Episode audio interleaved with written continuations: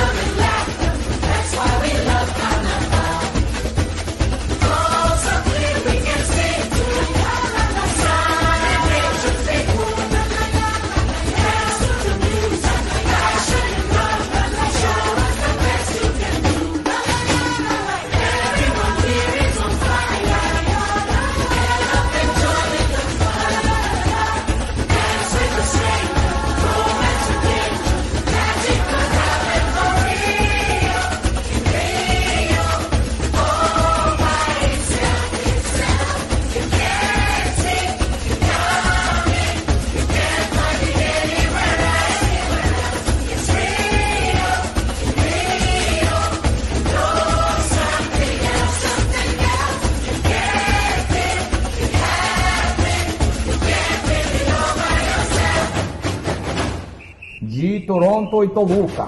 Isso é amplitude modulada. ¡Qué bonito! ¡Qué bonito! ¡Qué chulada, chifo!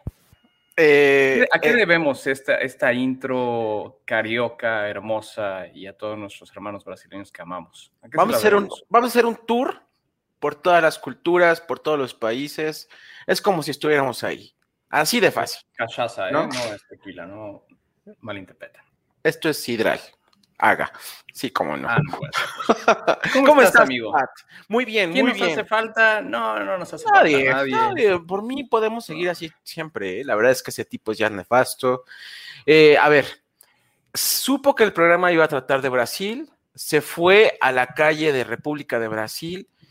El último reporte que tuve fue que lo sacaron alcoholizado de un bar. Mm, Bueno, no se puede llamar bar, cantina de ahí. La verdad es que no sé, no sé dónde está. Yo creo que no hicimos un buen casting cuando empezamos este programa, agarramos a cualquier pelele y hoy estamos pagando las consecuencias. Si tienen interés de participar como tercer integrante de este programa, mándenos su currículum, lo recibimos con gusto. Hemos recibido, fuera de broma, ¿eh? si hay varios que quieren ser la tercer voz, así que tiembla, JC, tiembla en donde estés. Sí, bueno, ahorita no va, no está realmente alcoholizado. Gina lo está tratando de, de, pues, ¿cómo llamarlo, Pat? ¿Resucitar? ¿Reavivar? Ay, hazme el favor, o sea, el lugar más hipster, más... No, no vamos a hablar. Vamos, ahorita vamos a hablar de eso. Vamos a estar contentos hoy. Iván, te pedimos una disculpa por, por ese individuo con el que solemos salir aquí. Una exactamente. Pero, Pat, vamos a hablar de temas que realmente valen la pena. Tenemos una hora y ya le hemos dedicado como cinco minutos a este individuo. Eh, vámonos. Vámonos. Sí, ¿Tenemos algún patrocinador o ya, ya no somos nada relevantes para nadie? En el último minuto firmó el patrocinador. Entonces, hoy, Pat, por favor. Con juguetes, mi alegría. Siempre felices estamos. No sé por qué hice la bebé de los niños, pero bueno, eh, eh, juguetes mi alegría. ¿Quién no tuvo? La verdad, yo siempre soñé con ese kit de química. Me acuerdo que Chabelo, ¿te acuerdas cuando era noviembre, diciembre y empezaba a hacer las cápsulas de los juguetes recomendados por Santa Claus? Sí. Y salía este kit de química, mi alegría, en donde el comercial tenía unos Sí. niños estallando en su casa. Decía, yo quiero estallar en mi casa con química, mi alegría. Nunca lo tuve, nunca. Me acuerdo perfectamente porque pasaba en los comerciales de las caricaturas estelares, en ese momento He-Man o los halcones galácticos o Thundercats. Entre eso, entre los comerciales pasaban el kit de química y biología. Déjame decirte que yo recibí el de Biología. biología y recibí la rana en formol. Y fue una experiencia No. totalmente, totalmente No. macabra. O sea, Sí. en la caja del kit de mi alegría venía una rana en formol. Sí, y, y volví al estómago, no aguanté, porque incluso traté de seguir Era una rana en formol que creo que ya no la venden, creo que se rebelaron en contra de. Claramente. pero, pero bueno, hoy, hoy vamos a hablar bien de nuestro patrocinador. Eh, nuestro eh, patrocinador de hoy, eh, Juguetes Mi Alegría, gracias por estar presente hoy en Amplitud Modulada. Excelente. Pues Chief, vamos a empezar por las noticias de la semana. Vamos. Hubo, movimiento. empezar por esta imagen. Creo que de las pocas veces que se le ha visto feliz a este individuo, muy extraño individuo. Y ¿Quién es, para, para, la gente que no conoce a este individuo? Es eh, Zuck. Eh, es Mark Zuckerberg, es el CEO de, de ahora Meta. ¿Se acuerdan? Ustedes están informados desde hace una semana que Facebook iba a cambiar de nombre. Hoy, finalmente, en su evento Connect, se anuncia que el nuevo nombre de la compañía es Meta. Y ponemos esta imagen aquí porque pues fue cuando se hizo el anuncio de, Oculus y cuando pues en este momento eh, seguramente Mark ya lo tenía en la mente el querer hacer una empresa que fuera más que social media. Entonces, como el anuncio que hacen es este logotipo en forma de infinito, en donde muy, parecido, ya lo habíamos dicho también, como Alphabet eh, para Google, encapsula las cuatro grandes empresas dentro de Facebook, que son, recuerden, eh, WhatsApp, Oculus, eh, Facebook mismo e Instagram. Entonces, bueno, por ahí este logotipo de, Facebook Messenger, que para ellos también es, es una plataforma distinta a WhatsApp y también de mensajería instantánea. ¿Qué pasó como a mediodía, no, Pat, esta noticia? Pasó como, sí, entre 12 y 2 de la tarde por ahí. Ellos dicen que ahorita la estructura interna de Facebook permanece exactamente igual. Ok. Y que van a empezar a reportar, eh, eso sí, la manera como reportan los resultados, como, como todas las empresas públicas cada trimestre, lo van a hacer de dos formas. Una, que sean como toda la familia de productos de Facebook y otro que le están llamando Reality Lab, laboratorio de realidad. Entonces, pues bueno, recordando que Meta, eh, obviamente lo que quieren hacer es reflejar su enfoque en el metaverso, que es el metaverso, pues hoy el Internet, eh, ellos dicen que es un tanto estático, lo que quieren es que sea tridimensional. Con esto quiere decir que a partir de realidad virtual y a partir de realidad aumentada, tú formas por parte o vamos, que toda la experiencia se haga en función a tu avatar y puedas interactuar de diferentes formas, muy parecido a lo que vimos en Ready Player One, muy parecido a lo que ya están haciendo en Oculus con Horizon, pero ahora van con todo de diferentes formas, no solamente en la parte de videojuegos. Cuando se piensa en el metaverso, se piensa en empresas como Epic, que está haciendo cosas interesantes con Fortnite, se piensa en Roblox. No necesariamente es eso, ¿no? Es como todo lo que quieren revolucionar, la parte de entretenimiento, la parte de fitness, la parte de trabajo. ¿Se acuerdan que habían lanzado esto de las, las juntas que ahora puedes tomar una sala virtual con tu casco, conviviendo con otros de tus compañeros con sus avatares digitales también? Entonces, pues para allá van. Ahora se llaman Meta y cambiarán su ticker. Este el logotipo que utilizan para la bolsa hoy en día es FB de Facebook y será MVRS como de, de, Metaverse o de Meta. Está raro, no me acostumbro, Chief. ¿Tú qué, qué opinaste? Yo lo vi 10 minutos, me aburrí. A ver, esto es un sueño. No, vaya, estábamos hablando detrás de cámaras de ¿Cuántos Oculus hay en el mercado? Pat sacó la cifra, no sé si la quieres decir. Ahí te va, era 1.9 millones de Oculus vendidos. Obviamente, eso es una sola, un solo producto de, realidad virtual, no hay muchos más. Pero Oculus, casi 2 millones. ¿Contra cuántos usuarios de Facebook, Pat? 3.5 billones. 2 billones contra 3.5 billones. Entonces están en otra escala, claramente. Bien, venimos de un problema de los Facebook Papers, que fue la semana pasada si no mal recuerdo. Entre la semana pasada, esta sigue, sigue habiendo eh, algunos papers siendo liberados con información de la empresa que muestra pues que conocían muchos de los pues defectos y, problemas potenciales que tenía la plataforma, cómo estaban priorizando eh, algunas noticias en algunos países con una carga política, otros no tanto, etcétera. Se están liberando muchas cosas y, lo principal. a partir de esta chava, ¿no? Que empezó como la whistleblower, que fue la que abrió la alcantarilla. Lo principal, gente como tú o yo estamos consumiendo Facebook, gente menor a nosotros, decir en sus 20 o en eh, todavía que no cumplen la mayoría de edad, ya no están consumiendo tanto Facebook. Entonces está preocupado Ese es el la compañía de que, proponía tener la, la, red más grande de social media, está perdiendo su trono con TikTok, por ejemplo, ¿no? Exacto. Sí, es el miedo de qué va a pasar con la generación actual de jóvenes que pues hoy no les parece relevante o tan, tan relevante como otras plataformas como Snap o TikTok. Entonces, viene, viene bueno, viene bueno. Y yo oí en la conferencia muchos, muchos, muchos puntos de privacidad y seguridad. A ver, cuando Apple implementó, te lo puse en mensaje en, el momento, la, característica de que Facebook no pudiera rastrear tus datos, tus preferencias, tu uso de, de, pues, de lo que consumes, a Facebook no le gustó eso. Eso también es privacidad que Facebook presume, pero cuando no cumple con sus parámetros, sus estándares, ahí se enoja. Así es. Entonces, pues bueno, la verdad es que no creo que le vaya bien a Mark. Creo que ya también Facebook necesita un cambio. No sé tú cómo lo veas. Eh, creo que Mark Zuckerberg lleva desde 2004 dirigiendo Facebook. Entonces, eh, creo que ya necesita un cambio, una, una mente nueva porque sí está, yo, ya no consumo Facebook, no sé tú cómo sea tu consumo, Pat. Facebook ya no lo abro ni para ver los cumpleaños.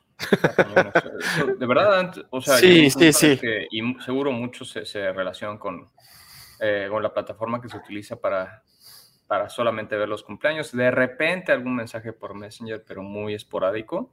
Yo ahorita, pues mi consumo, evidentemente Twitter como la primera plataforma, inmediatamente después Instagram y TikTok en un tercer lugar. Em, WhatsApp, ese sí, que a veces no lo pensamos. WhatsApp yo creo que es lo que más utilizo todo el día. Sí. Y tengo un Oculus Quest, no el 2, que acaba, bueno, bueno. Que no necesita compu, ¿no? Exacto.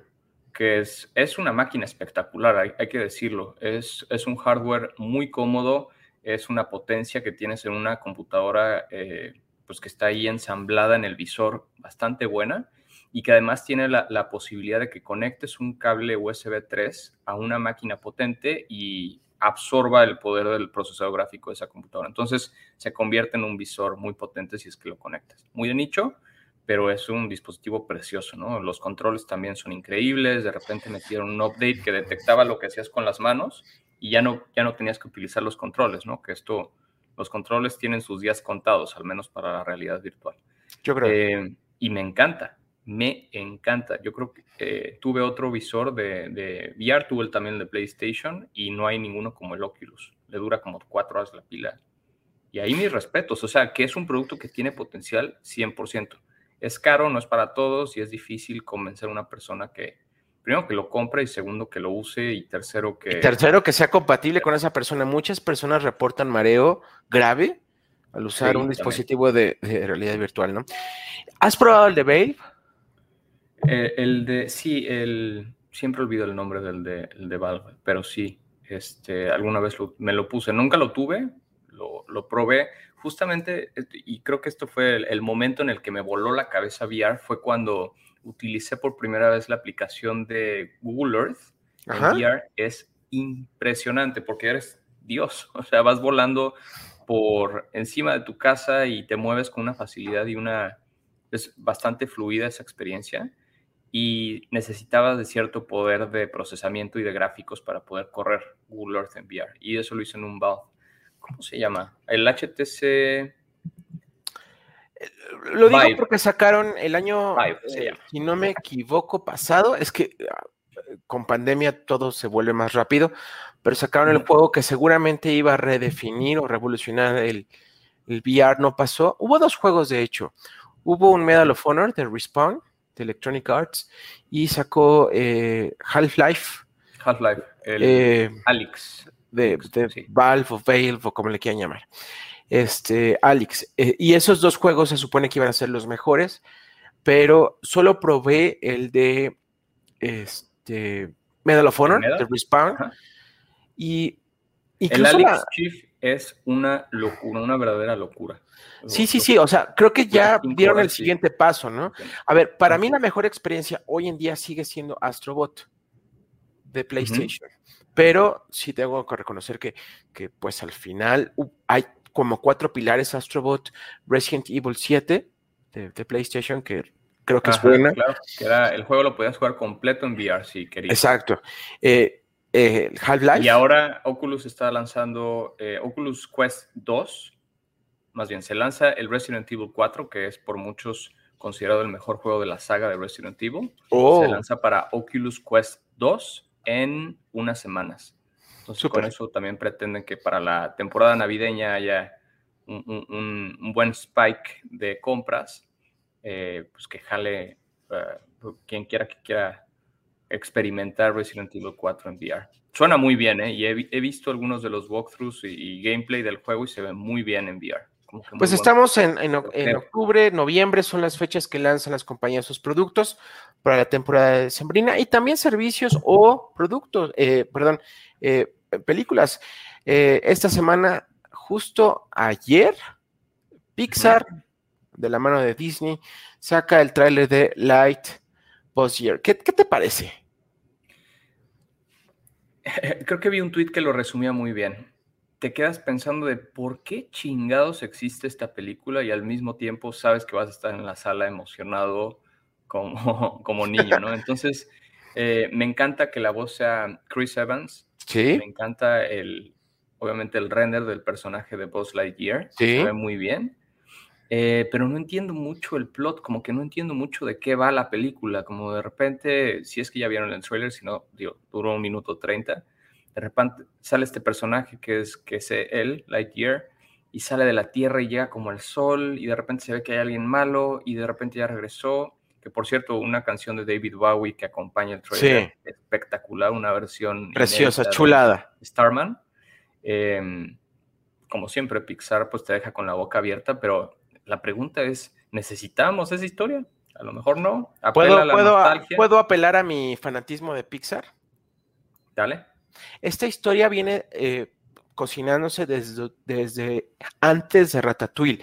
A ver, cuando Pixar se dio cuenta de la capacidad que tenía después de Finding Nemo, hay incluso un corte por ahí por internet que em, se, pusieron una junta los creativos de Pixar, Andrew Sternant, este, John Lasseter, eh, eh, Brad Bird, y se me fue el nombre de el que hizo Pete Doctor.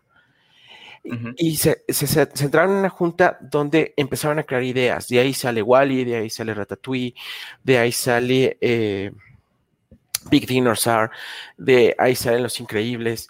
Y hay una película, no iba a existir Toy Story 3, ni mucho menos la 4, iba a ser primero Buzz Lightyear. A ver, es un juguete que está recreando algo, ¿no? Eres un juguete, Buzz. Eh, este, sí, exactamente justamente esa idea era, ¿de dónde viene Buzz Lightyear, el juguete? ¿A quién está recreando? Entonces, esta historia, de que más o menos viene del 2003, 2004, es precisamente eso, redescubrir, o más bien descubrir, quién es ese astronauta del que se basa este juguete. Y creo que va a ser una historia épica. Estuvo guardado mucho tiempo en el cajón porque no hubo director, pero Pete Doctor, después de que John Lasseter lo acusaron de acoso sexual y dejó Pixar, eh, y Pete Doctor toma el control de Pixar, dice, vamos a sacarla del baúl y al final lanzan esta película para el próximo año. Pixar viene de una crisis interna porque Luca estaban muy tristes, Pat, porque la lanzaron en Disney Plus y ellos querían en cine y ellos sentían que no merecía Luca el estreno en Disney Plus, donde pues ibas a verla en partes o en cachos, o si tenías que irte, pues le ibas a pagar. No es nada como la experiencia en cine, ¿no? Ellos querían que fuera un estreno en. Seguramente cuando firmaron el deal entre Disney y Pixar, no se pusieron a platicar de eso. Les dijeron, tienen la libertad creativa, jueguele muchacho, pero nunca se imaginaron y todo esto fue amplificado por la pandemia. Claro. Que serían agnósticos de la pantalla en donde se muestra la película. Hoy ya, ya vimos varios casos, Scarlett Johansson los demandó y los de Pixar se sabe muy bien que no La Roca y Emily Blunt también, ¿eh?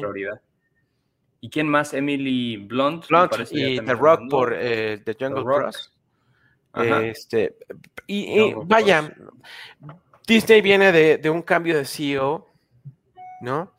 Donde pues no tiene todavía claro cómo va a ser este CEO. Bob Iger fue maravilloso. Eh, recordemos, Bob Iger compró Marvel, compró Pixar, compró Star Wars.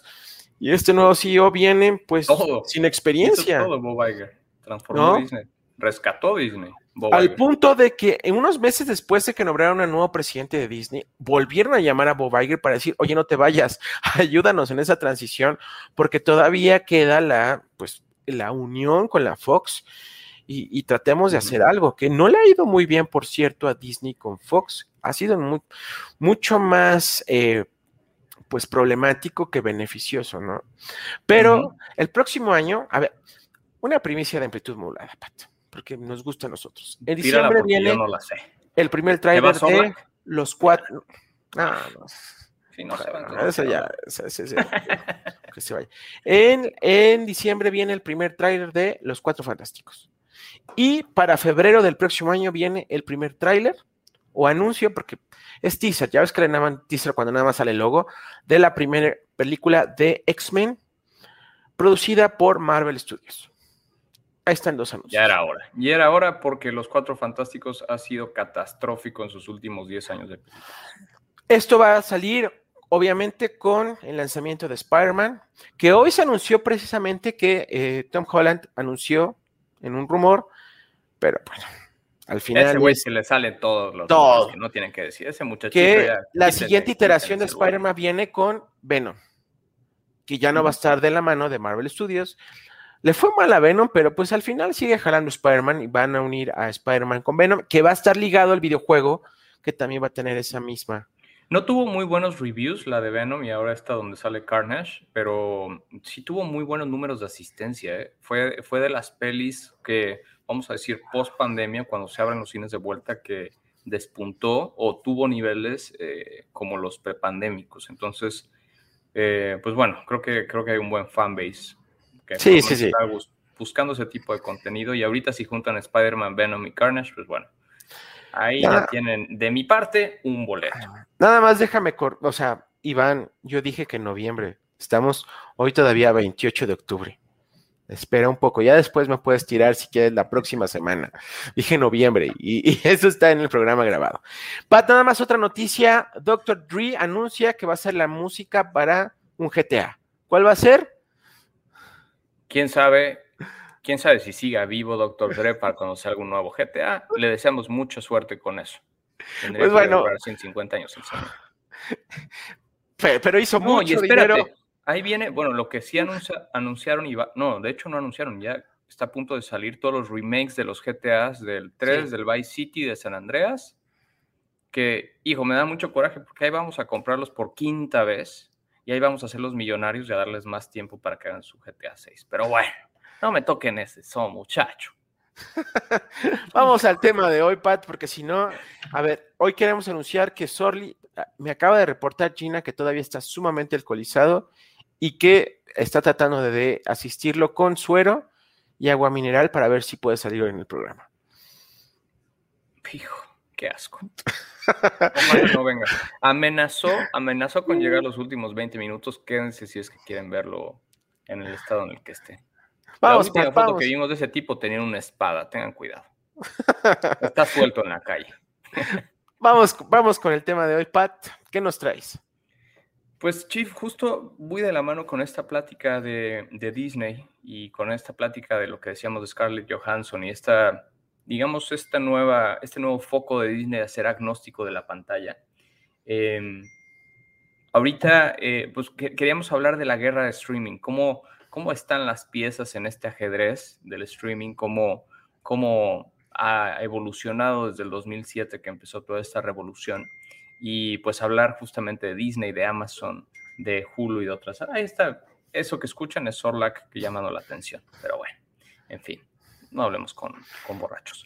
Entonces, ¿qué pasa? Desde el 2007 estamos viendo un fenómeno del cable cutting, que es cortar el cable. Yo creo que para las nuevas generaciones es como, ¿cómo cable, güey? ¿Qué es eso? Antes la tele llegaba por cable, güey. ¿Qué es eso? El punto es que antes pues estamos acostumbrados a pagar por justamente esto, por, por una caja eh, que se conecta a través de un cable y, y, tener los famosísimos bundles, ¿no? Esto era 2000, 2006, que todavía sufríamos con el contratar el mejor paquete y muchos canales que no terminamos sin ver. ¿A quién no le pasó? Contrataba cable para ver Warner Channels, Channel y todos los demás, pues ahí estaban de sobra. ¿Puedo hacerte una pausa, Pat? por favor. La máxima cantidad de canales que un ser humano puede ver, máxima, o sea, ya, ya es gente superdotada, 6, contra 200 o 250 canales que nos ofrecen. Esta es, una pausa. No, y, era, era complicadísimo entender la oferta que querías, un pack de deportes, un pack de entretenimiento, eh, etcétera. Muy complejo. Llega 2007 cuando Netflix pasa de ser un servicio de correo a ser un servicio en streaming y decimos, se acabaron nuestros problemas, gracias Netflix Salvador. ¿Por qué? Porque pues encapsulaba muchos de los mejores contenidos, ni siquiera se dedicaban a la creación de contenido propio en ese entonces, no necesitaban porque eran el único player, casi que acaparaban el, market share de todo lo de streaming. Ok. Obviamente, eh, si, si volteamos al día de hoy, estamos regresando al, primer momento en donde hoy estamos otra vez con el mismo problema de los bundles, otra vez una extrema fragmentación del contenido y eh, pues obviamente perdemos todos porque hay más fragmentación, suben los costos y, pues obviamente es muy difícil tomar una decisión de por qué plataforma te vas a ir. Okay. Hoy en día eh, vamos a decir que, es una carrera de tres caballos, por así decirlo, está Netflix, que sigue siendo el que domina la categoría de streaming. Este es un negocio de 25 billones de dólares, bastante significativo, 25 billones de dólares al año. Entonces tenemos a Netflix con 230 millones de suscriptores. Eh, entonces, pues bueno, tampoco son los números de billones que, tiene Facebook de usuarios, ¿no? Por ponerlo en comparativa. 200 millones de suscriptores. Em, el que sigue es Amazon Prime, que como todos saben, eh, tú si, estás suscrito al, servicio de Prime para que no te cobren el envío en Amazon, en automático pues entras a, Prime Video, ¿no? Que pues también se ha ido peleando bastante fuerte por los Óscares y los reconocimientos por los contenidos propios, por los contenidos que están produciendo. Se han convertido de plataformas que simplemente Netflix empezó como una plataforma que su gran mérito era tener un algoritmo chingón que entendía cuáles eran tus tendencias de consumo de contenido y a partir de esas tendencias te recomendaba nuevos shows. Esa fue la magia de Netflix. Hoy en día, pues se han convertido en casas productoras. el último dato reportado es Netflix invierte 15 billones de dólares en contenido propio. ¿Por qué? Porque todo el contenido se le está yendo. sí, claro. podías ver Friends, podías ver The Office, podías ver Disney. How, I Met, lo de Disney estaba ahí. Y obviamente lo, han percibido, ha, ido perdiendo este contenido porque muchos más van entrando en esta carrera de streaming y hoy van todos a matar, básicamente. Disney entra en esta carrera en el 2019, o sea, tiene muy poco tiempo. Solamente el primer día de Disney Plus llega al 5% de market share. O sea, abren las puertas y llega el 5% de toda la audiencia de streaming del mundo. Es... Obviamente, pues es Disney. Tienen claro. años de entender a la audiencia, de insights, de contenido, de franquicias. Acabas de decir todo lo que compró Bob Iger. Y a partir de eso, pues se enfocan en esta gran serie que, con la que empieza Disney Plus, que es el Mandalorian, y de ahí se van como hilo de media con un montón de contenidos propios. Hoy Netflix la verdad es que lo ha hecho muy bien y tiene series bastante reconocidas como Stranger Things me parece una de las mejores, Sex Education, que la recomendé hace poco, me parece espectacular. Eh, bueno, Peaky Blinders es diferente porque más bien compraron los derechos de otra cadena, pero tienen bastantes contenidos. La, eh, primera, la primera creo que fue House of Cards. House of, ah, bueno, claro. Esa fue su primera. esa fue la primera y tuvo un final bastante mediocre, ácido y mediocre por todo el, escándalo alrededor de, Kevin Spacey, ¿no? Pero, pero bueno, ahí claramente dan una muestra de lo que pueden crear. El problema que tiene Netflix es, es contenido, punto. Disney tiene tantas otras líneas de negocio, Amazon a su vez tiene tantas líneas de negocio con las cuales puede compensar todo lo que esté creando de contenido, porque pues, pues Disney no se va a caer. Tiene merchandising, tiene parques, tiene eh, contenidos, tiene licencias. y al ratón, al ratón Mickey, que es lo principal. Y al ratón vaquero también. Entonces, eh, pues son, son empresas que pueden competirle bastante fuerte a Netflix, que si un contenido no le va bien, una producción de 3, 4 billones de Netflix a la gente no le gusta, ahí se meten en problemas. Y lo que sí es, cuando sale Disney eh, Disney Plus en el 2019 había unos estimados, Netflix va a perder el 25% de su audiencia. ¿Y sabes cuánto perdió Chief? No sé cuánto, Pat. 2%. En lugar del 25, perdió el 2. ¿Qué quiere decir? Que la gente está dispuesta a quedarse con Netflix y obviamente también contrató Disney Plus, ¿no? Eh, pero bueno, ahorita pues viene otra vez lo de los bundles y otra vez Disney pues quiere meterte por la garganta que si Star Plus, que si ESPN, que si Hulu. es, es, una tontería eso, Pat, perdóname, pero... Yo estoy de acuerdo contigo. ¿Qué te digo? ¿Puedo, ¿puedo hacerte una pregunta, Pat? Puedes, Chi, por favor, tu Yo, yo, te considero una, yo te considero una persona ecuánime, correcta, eh, uno de mis mejores amigos, mi hermano, inteligente, exitoso. Chi, por favor. Y por eso mismo quiero hacerte esta pregunta. A ver, ¿tú qué servicios tienes contratados? Eh, bueno, ahorita es un momento interesante para preguntarme porque cancelé todo lo que tenía en México y he ido contratando uno por uno. Entonces, ponle un Oxo, dice Iván, ponle un Oxo. Pues es que sí, te pasas de romántico. Eh, ahorita tengo contratado Amazon. Ajá. Tengo contratado, ay, miren quién llegó. Miren quién llegó. Esta cosa llegó.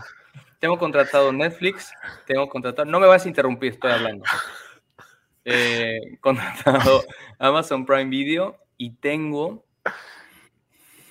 nada más esos dos, Netflix. Ah, bueno, Disney Plus, Prime y... ¿En Canadá hay Hulu o no? En Canadá hay Hulu. Buena pregunta, no lo sé. Bueno, la verdad es que no hay HBO Max y eso me dolió bastante porque estaba esperando la nueva, serie, la nueva temporada de Succession eh, Pau estaba eh, viendo otra vez Friends y estaba en la última temporada y aquí pues está difícil porque pues sin HBO Max ¿Qué hay tendrías entonces? que contratar HBO directamente con tu proveedor de, de cable. Y no, no me he animado a Oh. comprar un paquete de televisión. No, eso por supuesto. Sí. Y, y bueno, Chief, justo para conectar esta plática del que no se habla, y me parece que es importante que se hable porque pues viene a, a- o, o potencialmente viene a quitar a muchos del camino, es YouTube TV. ¿Qué pasa con YouTube TV? Es una oferta que ahorita está solo disponible en Estados Unidos, que engloba todos los canales que se te puedan ocurrir, hay 90 canales, y entonces tú paqueteas las plataformas que necesitas dependiendo del contenido que quieras ver. Cuesta 50 dólares, tiene, eh, puedes grabar contenido en, en la nube, ilimitado, y pues recordemos que YouTube es la plataforma en donde se ven 250 billones de videos al día. Hoy solamente tiene 2 millones de suscriptores YouTube TV, pero yo creo que en los siguientes años, conforme esto vaya creciendo y lo vayan eh, lanzando en más mercados, YouTube TV va a quitar a varios del camino. Eh, eh, mi predicción es 2024, sobrevive Netflix, HBO, eh, Disney, obviamente, Apple TV, porque también Apple está, está detrás de este servicio, pero me parece que un Peacock... Te faltó un poco. que- Te faltó una, Pat. Pero, ¿Cuál fue y, es el mejor Amazon Prime Video, pero ahorita si quieres hablamos de eso. No, también, también Amazon Prime Video, no hay forma que se caiga. Eh, Eso Jeff Bezos bueno. ha dicho, esto lo vamos a, a sostener y esto va a jalar y después de su Por- primer Oscar dijeron, de aquí somos. De aquí El somos. espacio y el contenido. Sorlac, ¿tú qué tienes contratado? Este, ¿Te quieres presentar, amigo de la ciudad? sí, yo soy, soy, soy, soy Carlos Gómez, mejor conocido como Sorlac, y gracias por invitarme a su podcast. En verdad, soy muy fan de ustedes. Ya, ya, ya, ya, Gracias por favor, por favor, por favor, ya. A ver, te hice una pregunta, responde directo. Llegas media hora Eh, tarde.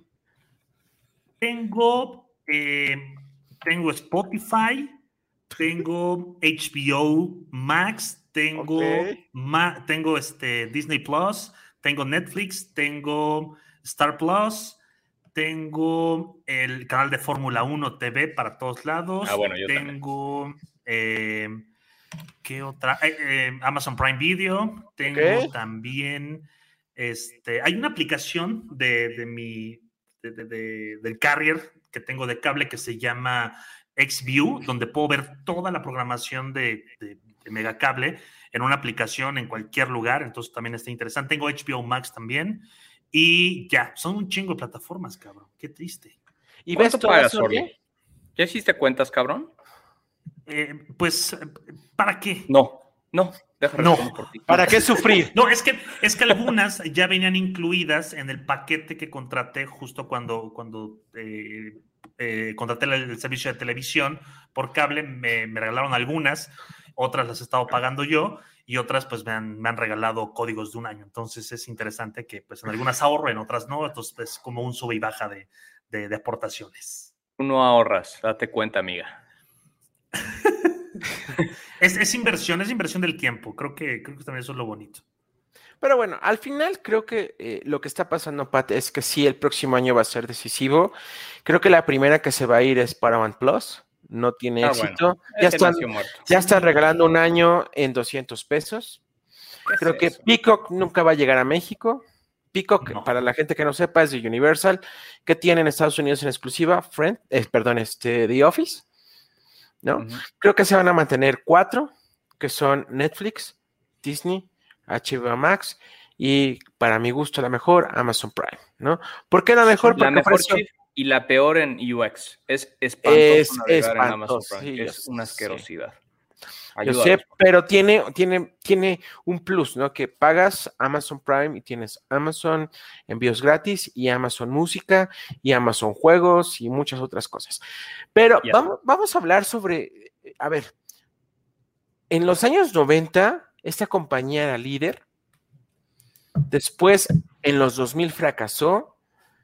Puso Microsoft a su CEO y la compró y Sorli nos va a hablar de Nokia. Sorli, por favor, ¿qué está pasando con Nokia? Que, mira, eh, híjole, Nokia? Tengo, tengo un eh, sentimientos encontrados. Eh, Nokia es una de las, fue una de las más grandes compañías. Empezó, de hecho, Nokia hace muchas cosas. Empezó por allá de los años, de los años 60 más o menos. Ellos trabajaron, fueron de los primeros en comenzar el, tema de, las telecomunicaciones. Ellos hacían radiotransmisiones, ellos hacían transmisiones de, banda ancha, de banda larga, bueno, banda corta. Eh, ese fue su, primer paso. El primer logo de Nokia era, era, era horrible y se llamaban Tecnofon. Fue de los primeros nombres. Después adaptan este nombre, es una, es una compañía finlandesa. Algo hermoso e interesante es que eh, mucha gente que, vivía en, la ciudad donde se fundó Nokia uno, tenían obviamente teléfonos Nokia y dos, tenían una tecnología muy interesante porque la gran mayoría de las cosas con las que pagaban era con el teléfono. Estamos hablando de los noventas, cuando todavía no existía esa tecnología a nivel mundial, pero la gente de Nokia ya la podía eh, empezar, ya la incorporaba en sus teléfonos. Eh, en el 81 nació el, servicio de telefonía como, como todos lo conocemos y ahí Nokia empezó a levantar la mano y decir, yo soy de los primeros, junto con Motorola, en crear teléfonos, estas famosas, no sé si las recuerdan, estas maletitas que, te duraba una hora la batería, que eran súper pesadas y que si no estaban conectadas a tu auto, las traías como, como una bolsa de mano, que eran pesadísimas. Yo tengo, hay un par, el famoso Nokia Gold y el Nokia normal, ahí los tengo de colección. Eran equipos muy caros además, demasiado caros eh, Nokia se, mantuvo en la cima de la telefonía celular hasta los años 90, 2000 aproximadamente. Eh, eh, sacó, sacó, teléfonos en todas las generaciones de la telefonía, 1G, 2G, 3G. ¿A qué me refiero con esto? Ellos empezaron con el CDMA, que es sistema de códigos por amplitud de, códigos, perdón. Empezaron con esta, con esta tecnología que era, era análoga, era AMS, AMPS, que era una tecnología muy vieja, muy, perdón, bueno, sí, de, antaño, y empezaban con los famosos teléfonos del 918, el 252, el 282, teléfonos que, realmente eran, eran visualmente muy llamativos, eran teléfonos muy bonitos. Eh, el, el, teléfono más famoso con el cual inclusive Shakira se hizo embajadora mundial de Nokia, fue con el ah, 5120 y 50. Sí, sí, sí, con el 5125. Hay un comercial interesante que le están marcando a Shakira, ¿dónde está Shakira? Y Shakira está en el carro y agarra un teléfono verde, un 5120 y le contesta, estoy no sé qué, si quieren googlearlo, póngale Shakira eh, comercial Nokia y lo van a, lo van a apreciar muy bonito. Eh, entonces, Nokia eh, era, el líder indiscutible, empezó a hacer equipos digitales y obviamente toda la transformación de su software, que es interesante, su sistema operativo, se basaba en Symbian.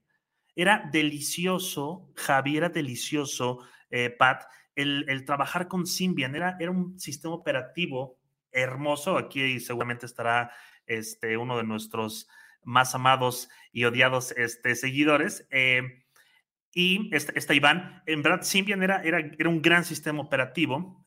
Desafortunadamente, Nokia eh, se durmió en sus laureles porque el competidor más cercano que tiene en los 90 y en los 2000, cuando ya empezaba la telefonía a ser digital con el famoso eh, GCM, ya cuando comenzaba la época de la, era digital, cuando Yusacell ya tenía llamadas en HD, que era un cambio gigantesco para la telefonía, Nokia seguía con Symbian, seguía con un sistema operativo muy, muy bofo, muy básico, muy simple, bonito, sí, adaptable a los teléfonos, sí, pero Nokia tenía en su cartera de teléfonos a nivel mundial aproximadamente 300 o 400 equipos para todas las, eh, las necesidades y gustos. Ojo, estamos hablando de una sola marca que tenía alrededor de 400 modelos para todo el mundo. Tenía modelos GSM, modelos CDMA, modelos análogos, modelos posibles digitales. Entonces, eh, eh, llega esta época donde Sony, donde Sony y Ericsson se unen y es uno de los competidores que empiezan a denotar la, necesidad de yo quiero competir contra Nokia. Motorola empieza a crear modelos digitales, Nokia saca modelos digitales hermosos. De hecho, por aquí, este, eh, por aquí, por aquí podrán, podrán ver uno de los, de los, de los modelos que les voy a poner. Eh, pero Nokia en verdad era, era, la, era la marca que tú escogías antes que todo. El modelo digital más bonito que tuvo la marca fue el 8260 que era un teléfono pequeño, bonito, ejecutivo. Era el iPhone de aquella época, Pat. Era un teléfono que tu papá, si era ejecutivo, si era directivo, traía el teléfono, traía unas, unas fundas de piel hermosas, cabrón. O sea, la, marca crecía y crecía, y de hecho hay un meme muy famoso que ustedes todos o, algunos lo sabrán, que es esta Kelly Rowland en uno de sus videos que le está mandando un mensaje de texto a su novio. Está el communicator, que es una pauta de Nokia, pero el mensaje de texto se lo mandan en una hoja de Excel. Entonces, como, ¿qué carajos? El teléfono en ese momento era hermoso. Lo tuve en mis manos, lo probé, era un monstruo gigantesco porque parecía un teléfono análogo. Lo había si era una, era una computadora, Pat. Entonces, era un, exactamente, tienes toda la razón, Iván, fue de los primeros sistemas operativos en tener WhatsApp y de hecho había una aplicación muy bonita que tenía Twitter, tenía WhatsApp, tenía Facebook, tenía, no recuerdo la otra red social y todas en una sola plataforma pero la, la, de Nokia de pasarse o de, migrar al sistema operativo hizo que las demás compañías avanzaran y Nokia entró a un sistema operativo base Linux, como casi todos, que llamaba Maemo. Maemo era un sistema operativo hermoso. Era, el, principio del futuro de la revolución en sistema operativo para Nokia. Desafortunadamente, dieron pasos, pasos hacia atrás con la tecnología que le estaban metiendo a sus equipos y decidieron no aventarse con Maemo. Maemo fue eh, la entrada y la despedida de Nokia en la telefonía celular. Desafortunadamente para Nokia, ya no, ya no pudo soportar el peso de los, de los equipos, de, los, de las marcas grandes. Llegó iPhone, llegó Sony Ericsson, llegó Motorola, llegó LG, llegó Samsung. Samsung fue también uno que le dio la despedida más grande a Nokia porque eh, el, surcoreano se comió todo el mercado que tenía Nokia a nivel mundial y Nokia ya no supo, ya no supo qué hacer. Vendieron la vertical de telefonía. había una marca diagonal de Nokia, una marca vertical, perdón, que se llamaba Vertu. Era la marca cara, la marca ejecutiva, la marca de renombre fifi, por de alguna forma, con zafiros, con diamantes, con baños de oro. Esta, esta marca de, de Vertu estuvo un tiempo en, eh, en, una, en una plaza comercial en Antara, Polanco. Ahí había un flash eh, de Nokia, había una tienda muy bonita de Nokia, que había nada más cuatro en el mundo, Rusia, Chicago, Nueva York y México. Una de las, de las, de las marcas este, caras. Eh, Bertu, había dos guardias de seguridad a la entrada, no te dejaban pasar con cosas, tenías que hacer una cita. Entonces, eran teléfonos hermosos, era una... ¿Era el iPhone Pro en ese tiempo? Mucho más caro, Javi. Imagínate que los teléfonos costaban alrededor de 80 mil pesos. en esa época, te estoy hablando del 2000, del 2010, 2006. Imagínate eso, Javi. Entonces. ¿Nuevos pesos o viejos pesos, Orly? No, no, nuevos pesos, Pat. Google Bertu. Eran, eran teléfonos carísimos con incrustación de diamantes. Sí, bonitos, pero sistema operativo Symbian, lentos, cámara de, ni siquiera de megapíxeles VGA. Entonces, bye. Eh, Nokia la absorbe Microsoft para, para poder contrarrestar esta parte de, telefonía que no tenía Microsoft y a la cual quería entrar. Desafortunadamente, no le dan al clavo, hacen teléfonos muy bonitos, eso sí, teléfonos increíbles con cámaras de 46 megapíxeles. Ahí están. Este es uno de los Vertu con baño de oro. Eh, Eso es para narcos, sorry. Va básicamente para jeques de, de, ah. allá de los Emiratos Árabes Unidos. Entonces, eh, inclusive Nokia también incursionó en el cine. O sea, eh, había uno de los teléfonos de Matrix 1 donde le están hablando justamente acá a este hombre guapo, hermoso, al señor Keanu Reeves. Entonces, Nokia tuvo muchas intervenciones en diferentes lugares, pero cuando lo absorbe Microsoft, pierde el rumbo, pierde, pierde esa identidad y desafortunadamente pues, perdió la brújula.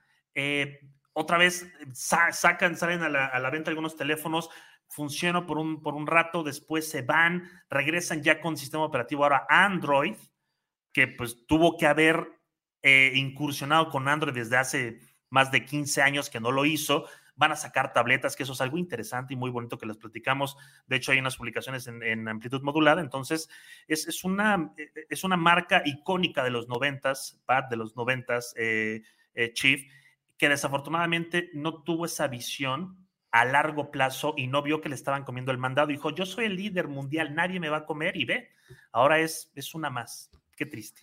Oye, Sorli, pero ¿sabes qué? Sí, todo 100% en cuanto a su negocio de, celulares. Cuando lo compra Microsoft, luego los descompran, los adquieren unos chinos, este, pobres güeyes. Pero hoy en día tienen eh, una empresa, o, según entiendo, transicionaron en dos cosas. En electrónicos para automóviles, una, y dos, en gadgets para salud. Entonces, eh, no sé si los han visto, eh, ahora se llama WeThings, W-I y luego Things, ¿no? Cosas en inglés. Exacto tienen básculas, tienen termómetros, tienen, es un diseño industrial precioso. Yo tengo una báscula Withings que es increíble y un termómetro. Impresionantes los dos y tienen aplicaciones muy buenas y demás. Entonces no sé qué también les haya ido o qué, también les esté yendo con esa nueva división. O sea, pivoteo que hicieron hacia, hacia gadgets y hacia salud.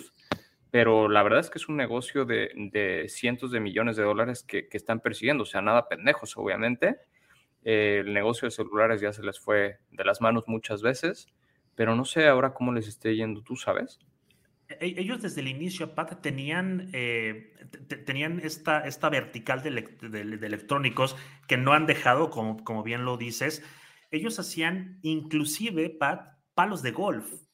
Nokia incursionó hacia les hacía de todo. Y hay muchos monitores de los 90, de los 2000, monitores para PC, que son de Nokia. Entonces hay muchísima tecnología aplicada, eh, obviamente creada por Nokia. Inclusive el Bluetooth es una patente que también ellos sacaron. Hay, unas patentes interesantes. Es cierto. Nokia es, es, dueña de esas patentes. El logotipo de Bluetooth es, referencia a un símbolo nórdico, ¿no? Que eh, a, un, este, a un rey, exactamente, el, famoso diente azul. Entonces, de ahí no, no Recordemos, la lana. Recordemos que Sorli es, es, vikingo.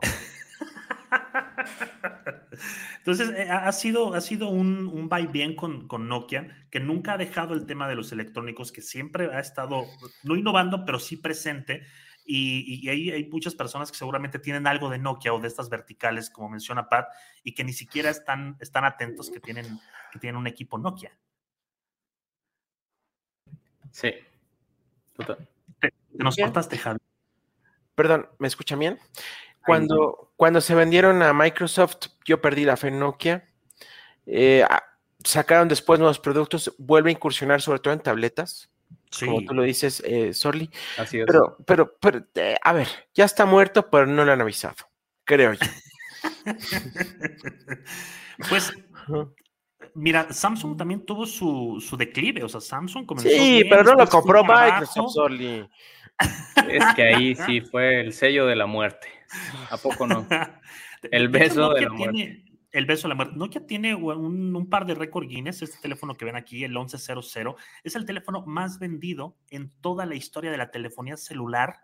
Es que también su tema es icónico y muy, y todavía es recordado por, sobre todo gente de Eh, nuestra cuesta edad, ¿no? 700 pesos, Orly. También hoy cuesta 40 eh, mil. es, es- ese- ese eso es lo interesante, ese pero se, ven- se vendió a nivel global. Y el famoso juego de la viborita, ¿quién no lo jugó? O sea, Pues- no- el, famoso tono, el ringtone de Nokia también es algo icónico para la telefonía. de Es lo que 90s. acabo de decir, Soli, pon atención, por favor. Si- digo, se lo pones a un niño de, de- de- de esta generación y te va a decir, ¿qué chingados es eso? Pero se lo pones a un noventero como nosotros y va a decir, eso es historia. Eh, Es, fueron muy padres. La verdad es que hay que Noventero como nosotros. Hoy nomás este cabrón de los 60. ¿Cómo ves? A ver, Soli, solamente quiero que me respondas con una sola palabra. Tu teléfono favorito de Nokia. Em, 8260. Ok. El Nokia 80. De, de hecho, en Ay, mi Ah, cabrón, canal estoy yendo a la base tengo el unboxing. ¿Cuál es el 82? Tengo el ¿Lo tienes unboxing ahí del animado? 8260 con caja, cabrón, con cargador, con. Ahorita les Y voy a con, mostrar cuál y con el pelo. 8260. Ay, también de yo No, no, tenía no, no, pelo. no, o sea, es que, es que tengo el teléfono, o sea, lo, lo tengo, lo tengo tal cual nuevecito. eh, en caja trabajé para Nokia muchos años de mi vida y es una de las cosas más bonitas que me llevo y, y realmente Te para tienes mí es cariño a la marca, el- se ve. Y eso es es, padre. es el, es el teléfono más icónico que, que, que para mí puede representar a Nokia, que es este que está acá, es el famoso 8260. Este que están viendo en pantalla para los que, los que lo están viendo ahorita y los que nos están escuchando, es un teléfono eh, pequeño, eh, obviamente pues una pantalla eh, sin color, es una pantalla...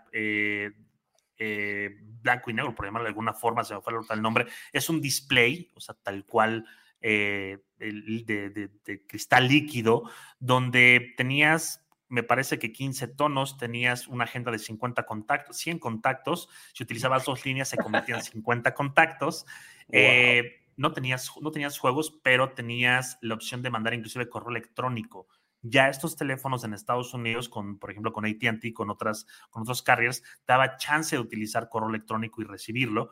Eh, estamos hablando de una tecnología increíble. Había teléfonos en los 90s, Pat y Javi, que tenían plumilla de Nokia, tenían plumilla, cabrón. Le, le levantabas en una tapita y esa tapita era touch para la plumilla.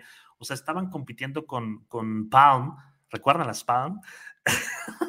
Las que dio tanto No. Steve Jobs. Sí, claro. O sea, era, era, era un gran mercado, en verdad. Nokia, Nokia incursionó en muchos lados, en muchos lugares y, y rompió, rompió muchos, muchos récords. ¿Te puedo dar un dato, Sorli? Yo recuerdo ese teléfono por un comercial de Usacell, me parece, aquí en Es México, correcto, Javi. donde decía, es el primer teléfono digital PCS. ¿Qué significaba eso? ¿Quién chingado sabía? Personal Pero Communication. System. Sí, es el. Personal Communication System. Era, Pero- la, era antes del GSM, Javi. Sí, sí, sí. O sea, era como, a ver, para la gente que nos está viendo, es como el 5G, pero en esa época. Exactamente. Pero, sí, era ah, una ah, chulada. Y, y lo usó James Bond. Estoy seguro que lo usó James Bond. De hecho, El en la 8260 última dices. película de James Bond utilizan un Nokia. ¿Sí sabías, Javi? Sí, por supuesto. No, Nokia Pero no estoy seguro si es este o es otro. Pero bueno, al final, me este teléfono es muy bueno, ¿no? Y Sí, le dio sí. mucho impulso a TV Azteca porque estoy seguro que en ese año compró Usacell. Y, y- y de hecho en No Time to Die es donde utiliza ese teléfono también. Oh, ya, sí.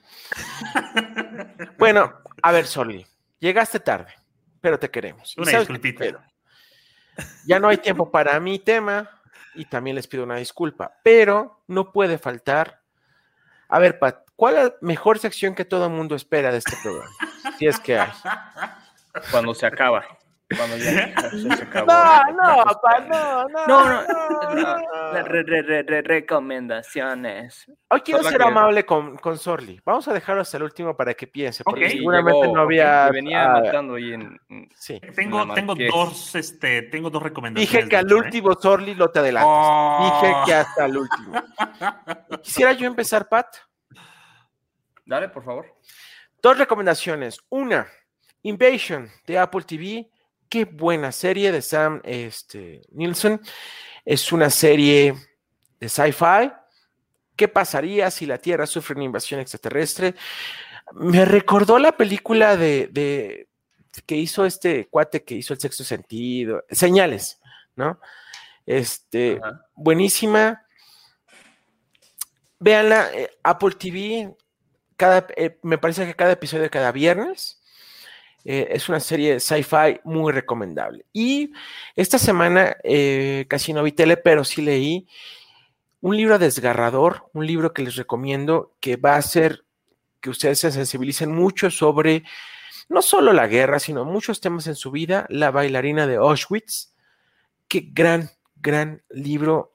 Me hizo recuperar la fe en la humanidad, pero también me hizo recordar que un ser humano tiene que estar aquí para dejar algo positivo. Esas son mis dos recomendaciones. La bailarina de Auschwitz es algo impresionante. ¿Cómo No sabía. Eh, en físico, lo compré en Gandhi. Oye, aquí Miguel Alejandro Segovia Rangel nos está recordando que no somos personas de palabra. ¡Qué No bárbaro! está la fucking playlist de AM en Spotify. Chief, tú te puedes comprometer a hacer ese playlist. Hoy mismo. Y tiene que Y si no si también no este señor que está No, no, no. aquí. Si no haces, ¿qué? Si no hace aquí. Mira, Sorly me invita a un borrachito de que se le cayó en sus frappé, historias de un frappé, frappé de borrachito. Rapé de borrachitos, esos de Toluca son muy Pero- no, pero, o sea, la verdad es que sí quiero ver a Sorly. Si yo lo pongo, no me invita a ese, quise. borrach- ese frappé de borrachito. Si no, no, yo le invito a los tacos de borrachito. cenizas. Sí. Olvídalo, Los-. Ese playlist no se va a hacer por un pinche borrachito. Ah, ya, bueno. Está bien, paz, Pat. Bueno, a ver si sí se crea el playlist. Eh, pondremos presión, Mike, no te preocupes. Yo les voy a recomendar un juego que, que no les había recomendado de PlayStation. Está también para el 4, se llama Kina.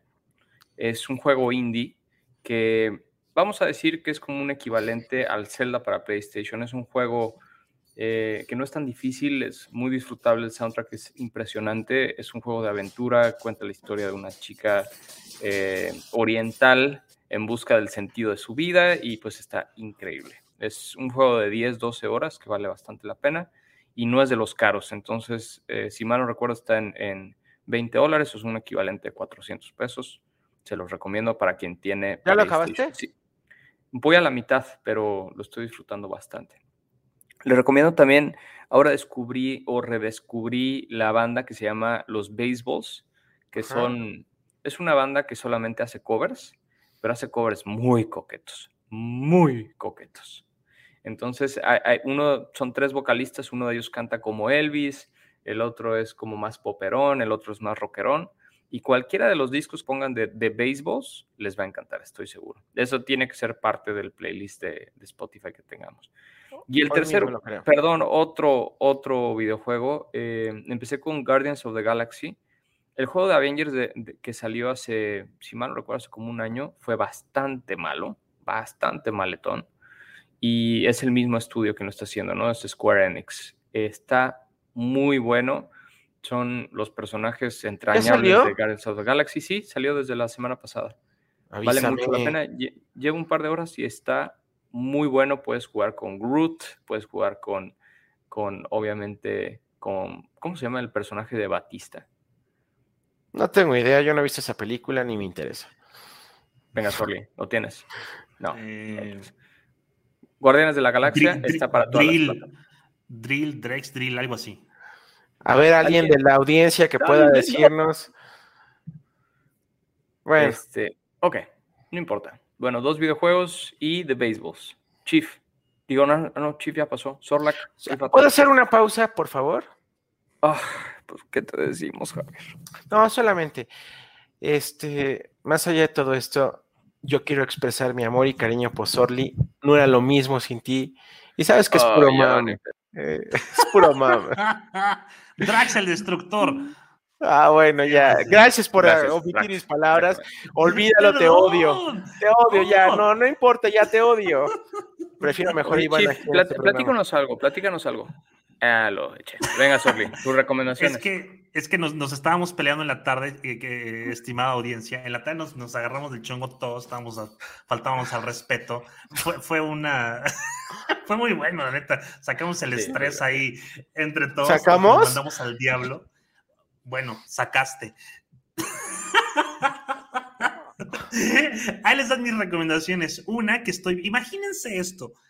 Tienen un eh, tienen una cita, Expedientes Secretos X y eh, Rick and Morty. Tienen sexo y sale Trabajo Incógnito. Es una nueva serie de Netflix. Sí, sí, sí. Es una serie de Netflix donde una morrita científica acaba de, ser nombrada directora, o bueno, más bien sí, directora general de una, de, una eh, eh, de un departamento de Estados Unidos donde todo lo controlan los Illuminatis y lo controlan estas, eh, estas eh, pues, razas curiosas y extrañas. está muy buena la serie, o sea, hay, hay bastantes cosas irregulares ahí como le, hacen burla a muchísimas cosas en el tema de los Illuminatis, en el tema de la nueva, este, eh, se, me fue el, se me fue el nombre, este, el nuevo orden mundial, quién controla el mundo, qué pasa con los billetes, que tienen códigos secretos. Está muy interesante, está en Netflix, trabajo incógnito. Échensela, por favor, vale mucho la pena. Y esta me la van a aventar los dos así en forma automática. ¿Le quitamos ya de la imagen? El día de hoy, el día de hoy se lanzó para PC Age of Empires 4 Pon, por favor la cortinilla, ya. A mí me hasta la madre. Ya estoy hasta la madre. No, pero no, no, no es eso. Sabes que no es eso. De hecho, Patrick tuvo, tuvo, tuvo ahí una, tuvo, tuvo algo, algo que ver, porque ya, ya lo instalaste o todavía no. Ya lo, lo, instalé, hoy mismo. ¿Qué tal? ¿Qué tal las historias? ¿Juegas alguna historia? Ok, Es que, güey, ha sido semanas difíciles, pero ya muy es un, es un buen juego, es un buen juego, trae, trae nuevas actualizaciones, ya trae modo historia, puedes jugar inclusive la historia de Juana de Arco, eh, el motor gráfico es, es, es muy bueno, eh, esta actualización que recibió eh, desde cero prácticamente hace que el, que el, juego realmente valga mucho la pena. Es una actualización, porque el 4, Age of Empires 4 ya existía. Exactamente. No se olviden de seguir Amplitud Modulada en todas las plataformas de podcast, en Facebook, en Twitch, en donde quiera que estén. No queda más que desearles una increíble noche y que chingue a su madre la América. Lucky Land Casino asking people what's the weirdest place you've gotten lucky? Lucky? In line at the deli, I guess. Aha, in my dentist's office. More than once, actually. Do I have to say? Yes, you do. In the car before my kids' PTA meeting. Really? Yes. Excuse me, what's the weirdest place you've gotten lucky? I never win and tell. Well, there you have it. You can get lucky anywhere playing at LuckyLandSlots.com. Play for free right now. Are you feeling lucky? No purchase necessary. Void where prohibited by law. 18 plus. Terms and conditions apply. See website for details.